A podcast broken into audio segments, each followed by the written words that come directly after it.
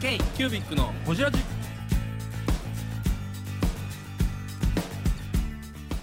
ー k ービックのほじラジナビゲーターの k ービック事務局長荒川翔太です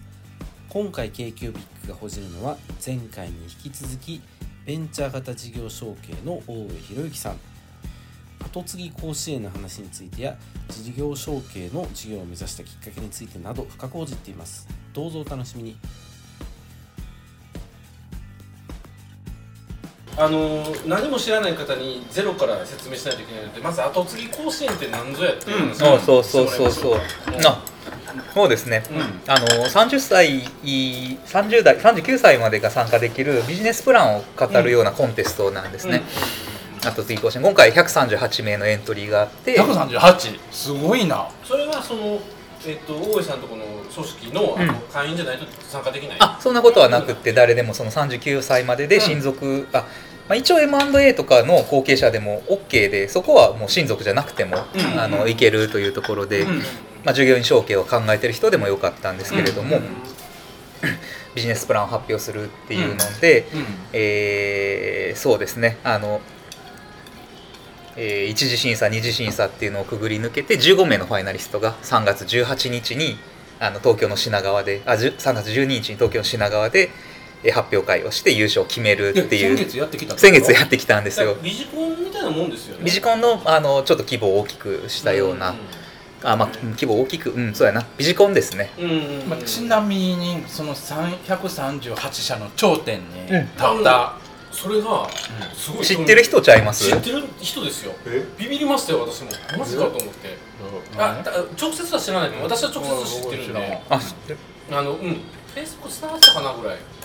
あのゆ言うていい福田家言うていいの福井県のあの福井県の文具店堀田文具さんっておおそう堀田君ってあのでそうデルタにおったデルタちゃうかったっデけルタじゃないと思う多分デルタじゃないと思えう堀田文具堀田文具の堀田さんそうえ何で取ったの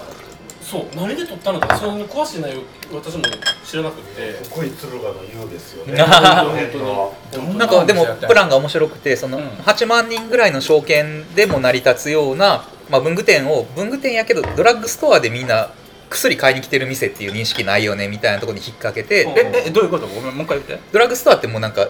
ふ薬だけじゃないじゃないですかなんか日用品も買えるうし、んあはいはいそこと一緒で、食材持ってるし。おっしゃる通り、うんうんうんで文具店も堀田文具も文具っていう体を取ってるんだけれども、うんもうそのマイクロエンターテインメント企業やっていうふうに自分たちを位置づけて、マイクロエンターテインメント企業だから面白いですよなんかディズニーランドでできることと堀田文具でできることみたいな星取り表とかにしたりとかしてスターそうそうそうそうそうえおったことあるない。私はありますあのい行きましたねさ堀田文具あはほんま行こうよバイヤーさんたは。ためなんですよ確かえじゃあおめでとうの花束持っていこうあぜひぜひいきなり K キュービックやい やほじりほじりにそうそうそうほじりに行ってください超うぜざいっすよえもうもしどうしこいつらでめっちゃ持ってきやがっめてっちゃ押し付けてさ花カタ束ログ渡す。そうう。そうそうそう自分たちの営業も込みでひいやでもあのスノーピークの山井会長がすごい推したんですよね堀田さんのことをへーやっぱりその福井の田舎の文具屋がディズボンディズディズニーと比較はできへん普通はって言ってでやっぱりそのあのスノーピークもやっぱ富山からあの、うんうんうんあ新潟か、うん新潟から発祥でっていうところでなんかこう同じように上場できるモデルなんじゃないかこれはみたいな感あじそこでまで言いますかすごい言っへーてえ上場できるモデルってことはその何地方でのビジネスを最終的に横展開していくっていうところあもあのなので8万人証券があれば成り立つ文具屋っていうモデルを結構もう聖地に組んだっていうのがビジネスプランのコアやったんで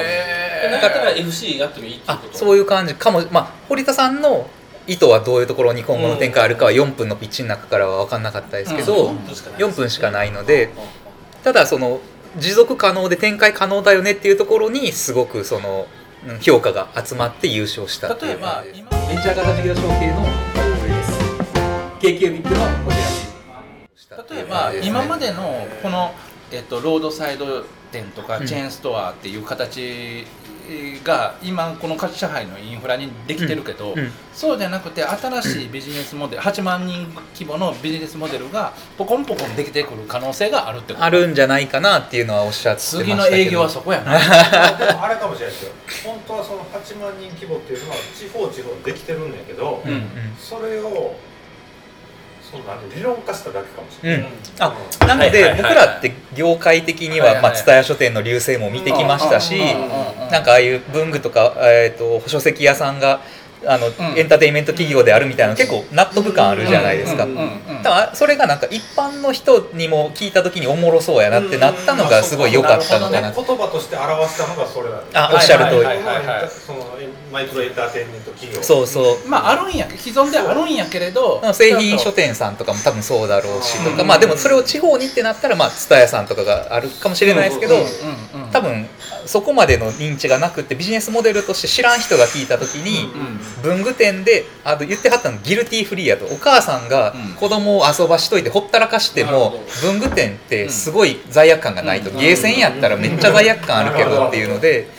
だからこう社会の人が8万人規模でも楽しい場として社会活性化できるようなうん仕組みとしての文具店っていうのででしもかもそれをもうあの赤字から始まって黒字にしたビジネスモデルを組み立てたりとかも、まあ、弱い39にしてもう全てやってるんでやべえほじ実りた績いもあるっていうのでむっちゃほじりたいいやぜひえっと行ってほしいむっちゃ聞きたいもうコーラもらっていいですか地方地方でその8万規模な10万人規模なあの僕生で生そういう文具店って結構多いと思うんですよ多分成文館さんとかはいはいはいはいはい確かにそうやねあの四国のあの四国トラストさんのあれなんでしたっけあごめんなさいえーっと文具セガ文具セガささんんと思うんですよ地方地方ではあるんやけど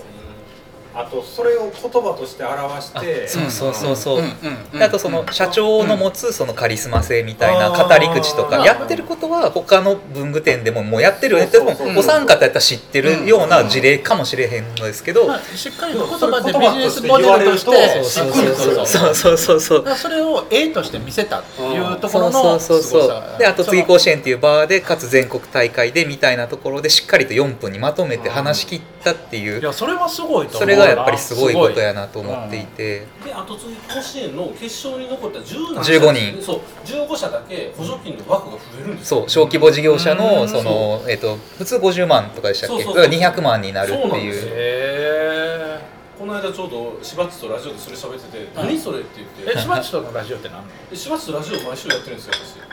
私え俺らの知らんところでもう2年やってるんですよ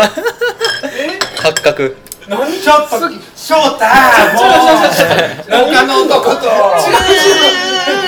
またしょうちゃん僕らを裏切って違うがな他の男とラジオしてちょちょ宣伝してるしなんやったら言うとうし えそれはもうそういうなんかなんか彼がその言ったら補助金プロじゃないですかなるほど助成金ラジオをやってるわそうけそうそうそうそうそういう感じまさにそういう感じですなんかビジネスにちょっと役立つチップスをやってるティップスあティップスティップスああティップスかなそうそうそうそうはいはいチップス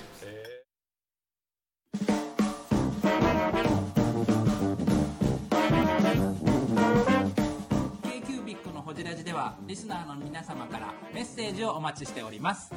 アドレスは info.kcubic3.com info.kcubic3.com もしくは KQBIC サイトのメッセージフォームよりお願いします皆様のお便り、せーの、お待ちしています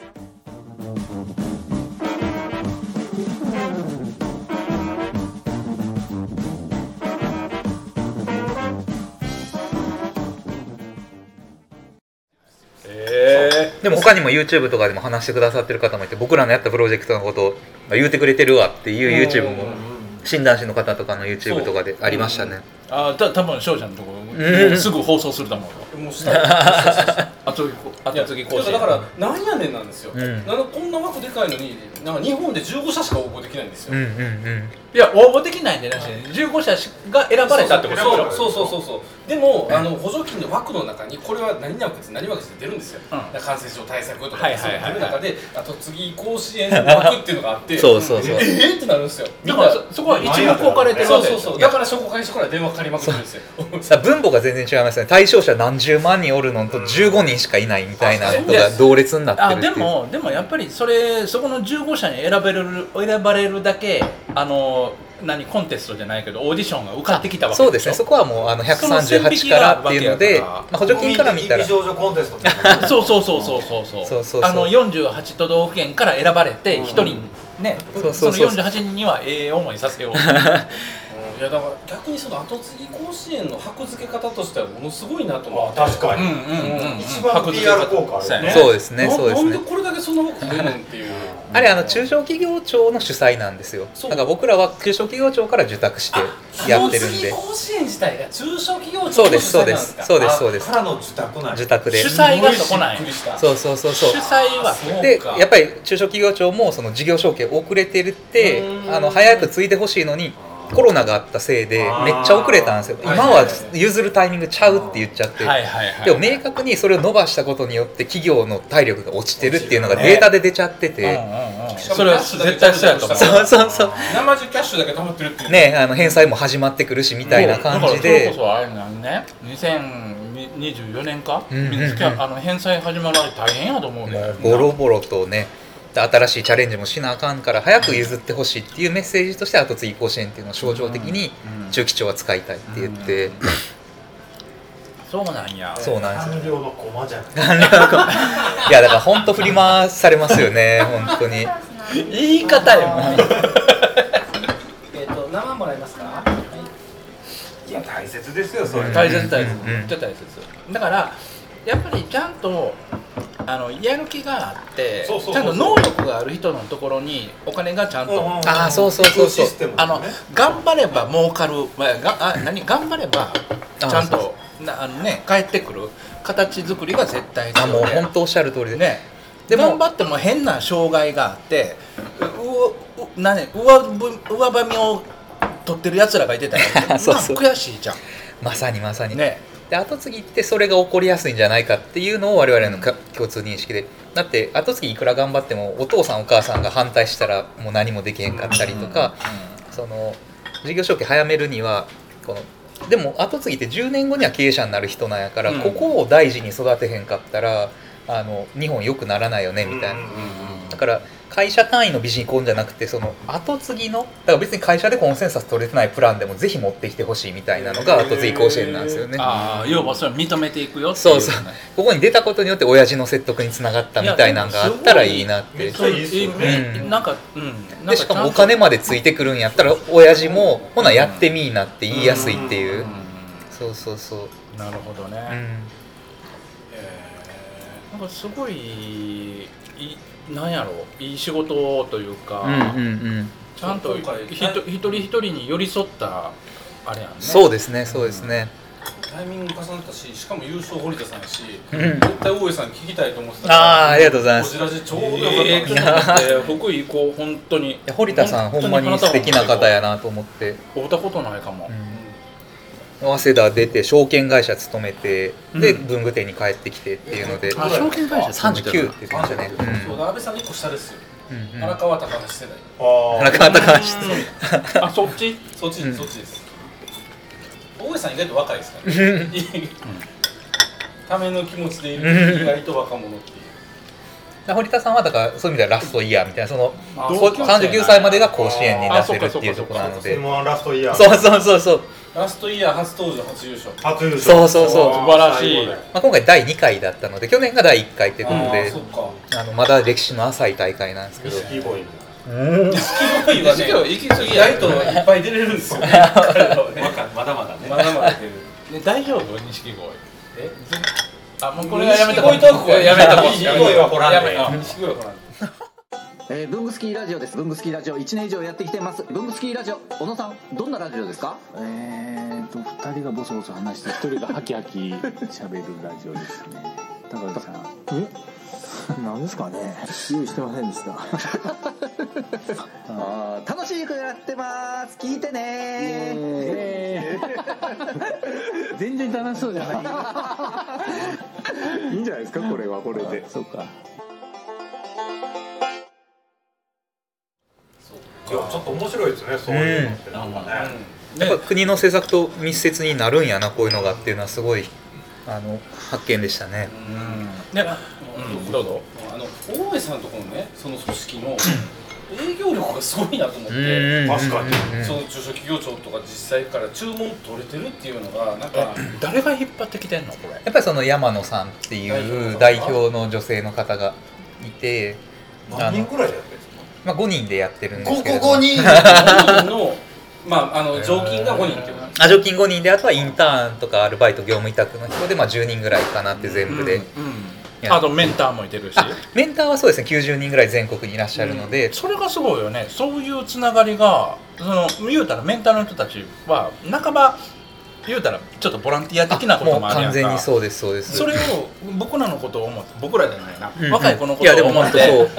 やってくれてること自体すごいよねなんかこうコンセプトをお話ししたりとかするとやっぱり自分が若い頃にそういうので苦労したっていう人がめっちゃ多くてえメンターになろうかな 確 かに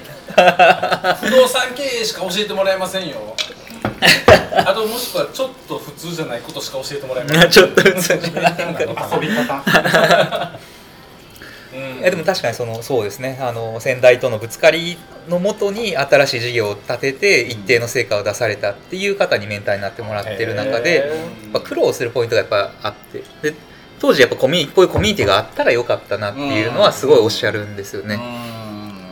多分地方にはまだまだそういうの知らんくて苦労されてるね2代目3代目って多いんじゃないいや本当そうだと思います承継特化ってないっすもんね確かに少ないと思います、うん JC さんとか YG さんとかもねあ年齢のは特化ではないですよはいねは。い承継じゃないのそう事業承継もあるし、ううんんそういうのもあるしあの資料は OK とかねなんかいろいろあったりするから、なんか承継特化って面白いですよね確かにうんであと事業の方とかにももう完全に入っていただかないっていうところによって営業なしのうん真水の後継ぎのコミュニティみたいなうんところも大事にしてるポイントですはいはいはねい。うんいやでも貴重な仕事やな、うん面白い組織を見つけましいやたね本当にそうなんですよ、んなんかもうここしかないなって本当思えるようなちなみに出会いは何やったっ k q b i c のほじラジこの番組の提供は山本修行ロンド工房レアハウスでお送りしております